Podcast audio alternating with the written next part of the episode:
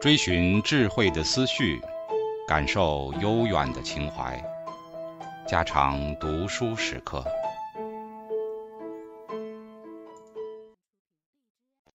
警告：慎入，非专业朗读，听后可能出现且不仅限于挺尸等严重不适，另切勿洗耳，以免污染水源。引发小猫、小狗中毒等严重生化事件。第十二章：唐代文学的新发展。一、叙说。自三国到南北朝，在政治上足足有三百年的混乱局面。在这长期中，汉胡民族的血液河流、外国的宗教、哲学、艺术以及器具、饮食各方面的输入，无论在身体、精神方面，都加入了一种新生命。造成了民族本质的变化，把这个外形的混乱局面加以统一，承受这新民族的基础而成立着集权的中央政府的，是开创隋帝国的杨坚。在这九乱之后，若好好的休养生息，按部就班的做下去，隋帝国的生命是可以稍稍长久的，政治文化的工作也可以在他们的手下建设起来。无奈一到了炀帝。便形成那种内部过于荒淫，外部过于浪费的重症，于是那基础毫不稳固的帝国生命便因此断送了。《旧唐书·识货志》说：“隋文帝因周氏贫瘠之后，府库之实数世节俭，未尝虚费。开皇之初，义者以比汉代文景，有速成贯朽之机。炀帝继位，大纵奢靡。”加以东西行幸，余驾不息，征讨四夷，兵车屡动。数年之间，公私尽绝，财力既淡，国遂亡矣。可知文帝时代社会经济已大好转。若炀帝对于当日恢复过来的社会生产力不那样根本予以破坏摧残，隋帝国的生命绝不会那么昙花一现的。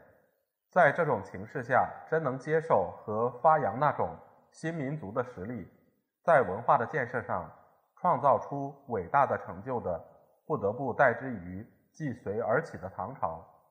由贞观到开元这将近百年的休养生息，经炀帝一手破坏无余的社会经济与劳动生产力，又恢复转来而达到高度的繁荣。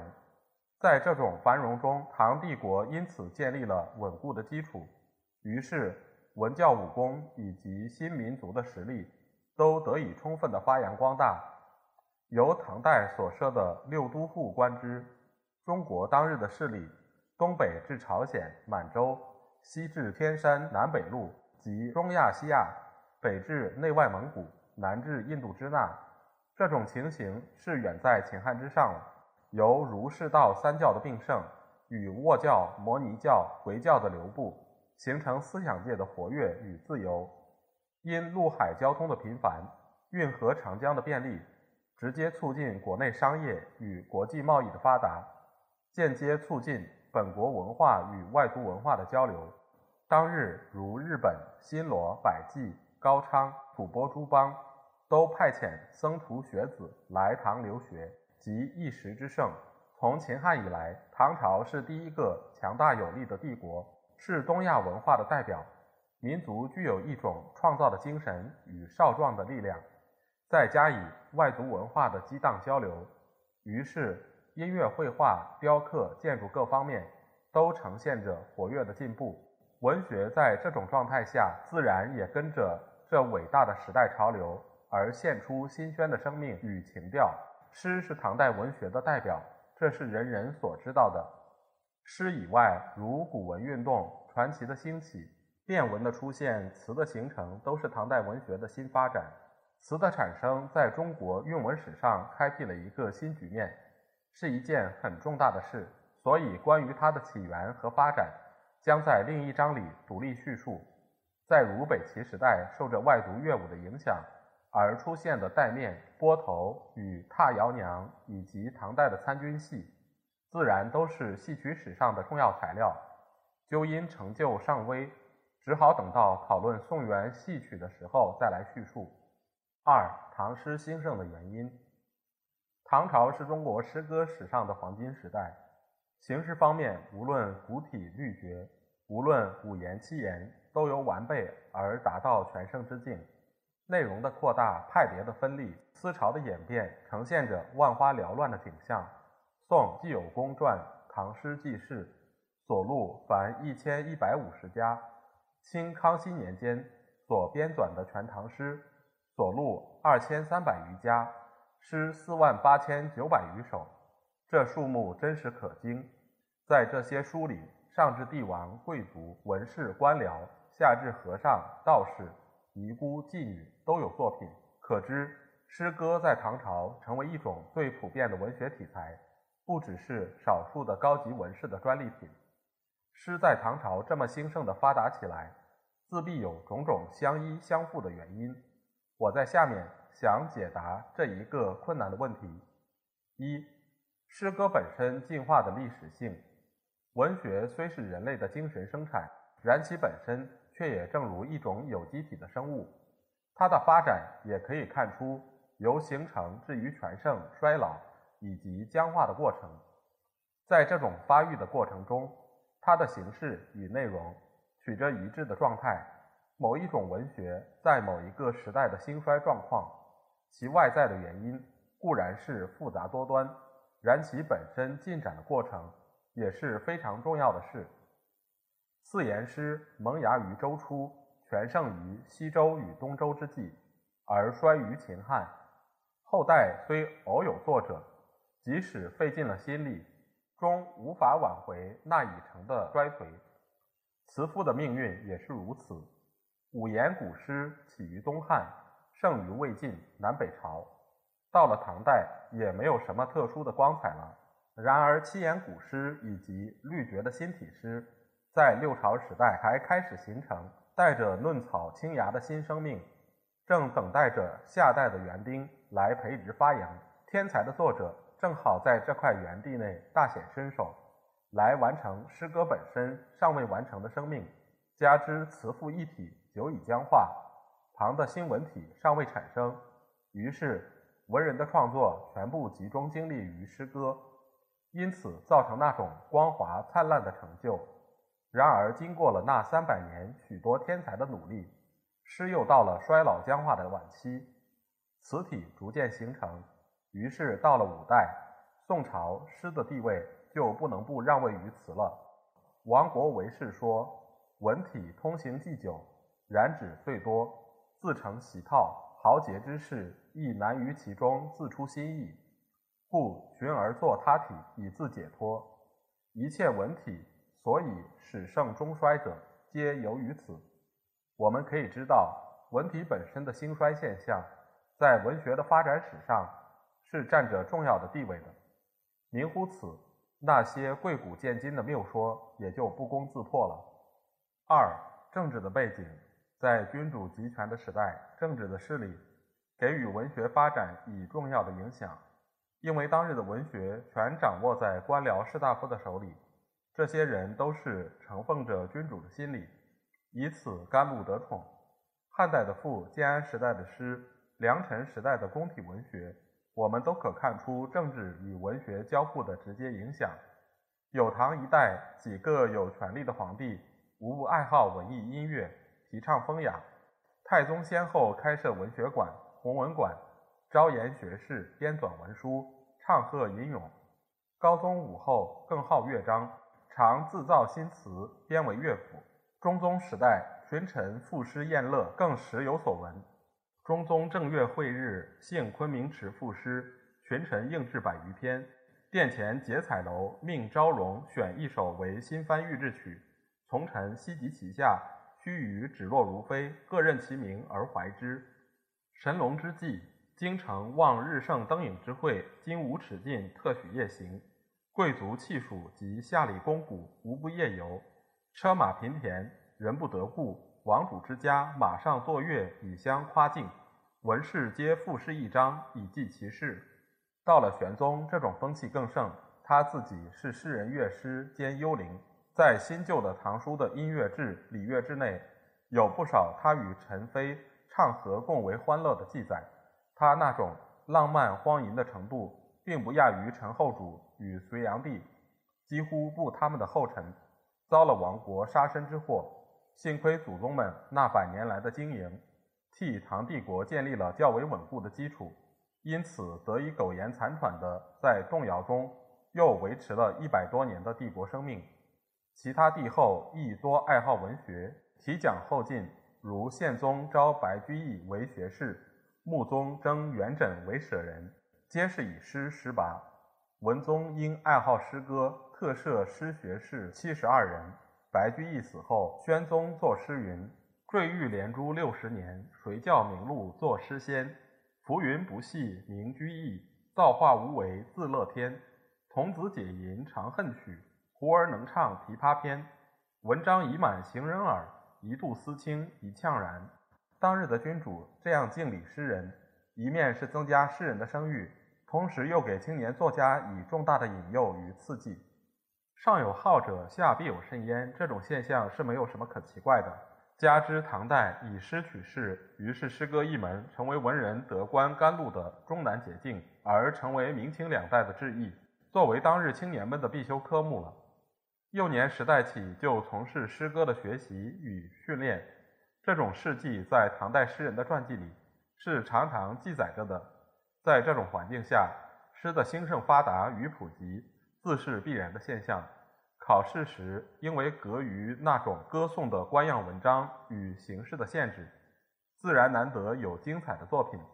但这种考试的制度提倡作诗的风气，加强技巧的训练是无疑的。深谙诗话引胡子厚云：“人有恒言曰：‘唐以诗取士，故诗盛。’此论非也。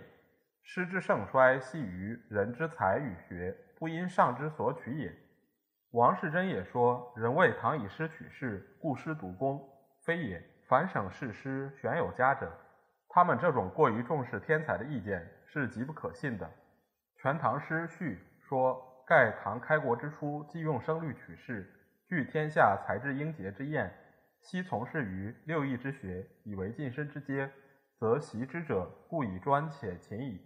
而又唐毕之唱和，有朋之赠楚，与夫登临宴集之济世感怀，劳人迁客之逐物欲兴，一举而托之于诗，虽穷达殊途，而以言乎律写性情，则其志一也。这种尊重事实的意见，较之胡王诸人的观念。是要通达公允的多了。三、诗人地位的转移。唐诗的特色之一是其内容包含的丰富。由那些内容，我们可以看出当日社会生活与诗人生活的变动与复杂。在那些作品里，无论自然山水、战场边塞、农村商贾、宫妃贵妾，以及尼姑妓女的生活、政治的现状、历史的故事、贫富阶级的斗争。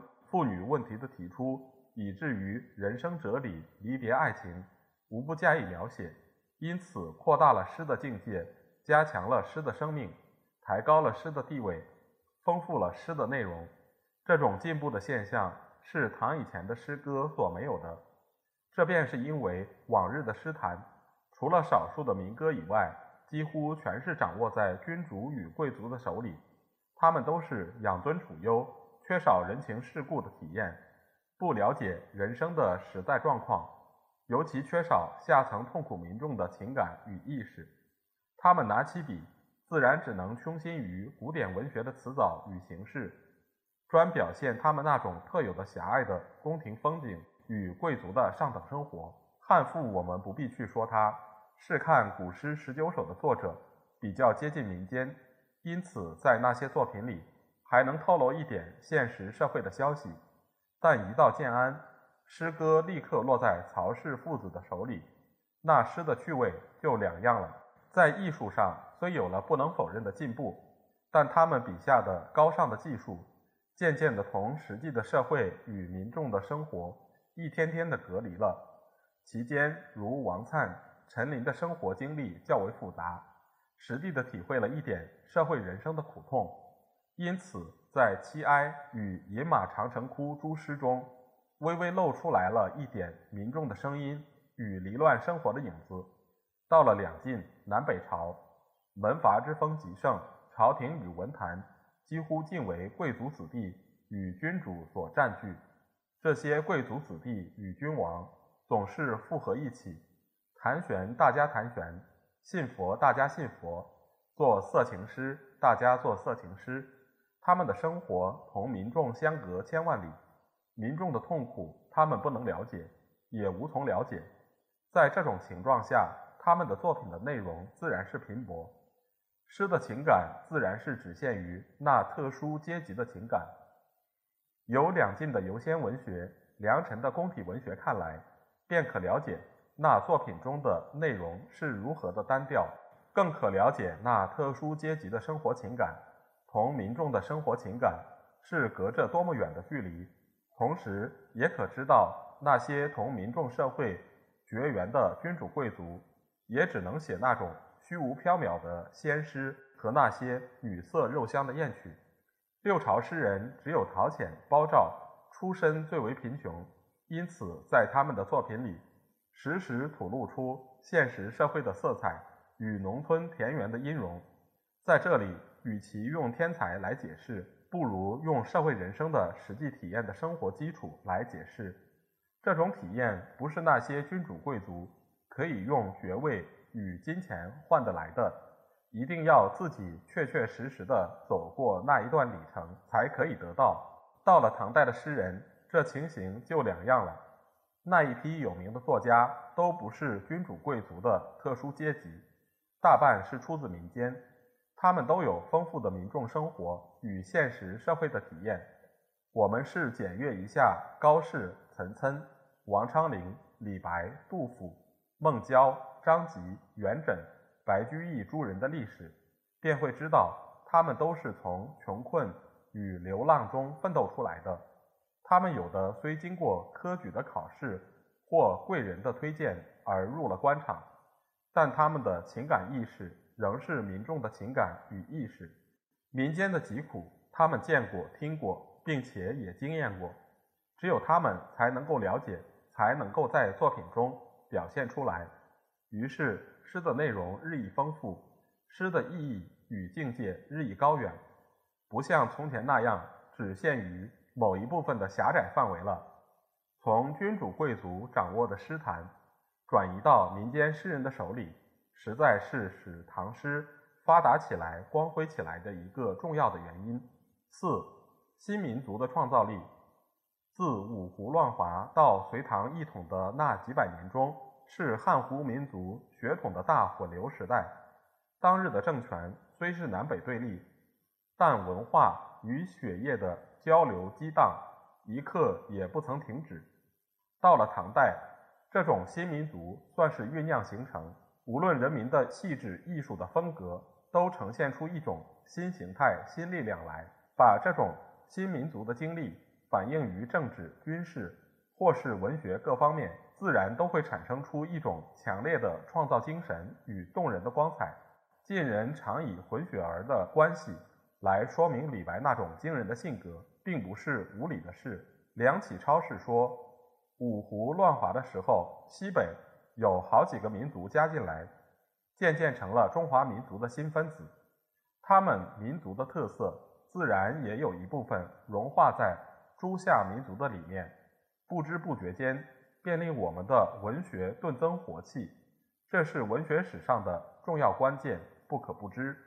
这种新民族的特性，恰恰和我们温柔敦厚相反。他们的好处全在抗爽直率。经过南北朝。几百年民族的化学作用，到唐朝算是告一段落。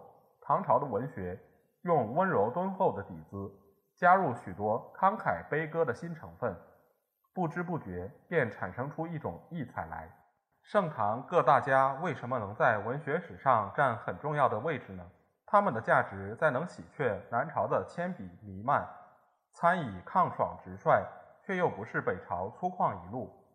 他从南北民族的混合来说明文学上的新风格与新精神的产生，却是拔石流的拙见。唐诗风格的复杂、气势的雄奇、创造精神的丰富、生命力量的充足，我们都要从这种地方来求解答。上面所述的几点虽未必完备，但我却认为是促进唐诗兴盛发达的重要因素。其他许多不关重要的枝节问题，我打算不再细说了。至于诗歌发展的趋势、各种思潮的起伏，以及代表作家、代表作品的介绍，在下面几章里，我将加以较为详细的叙述。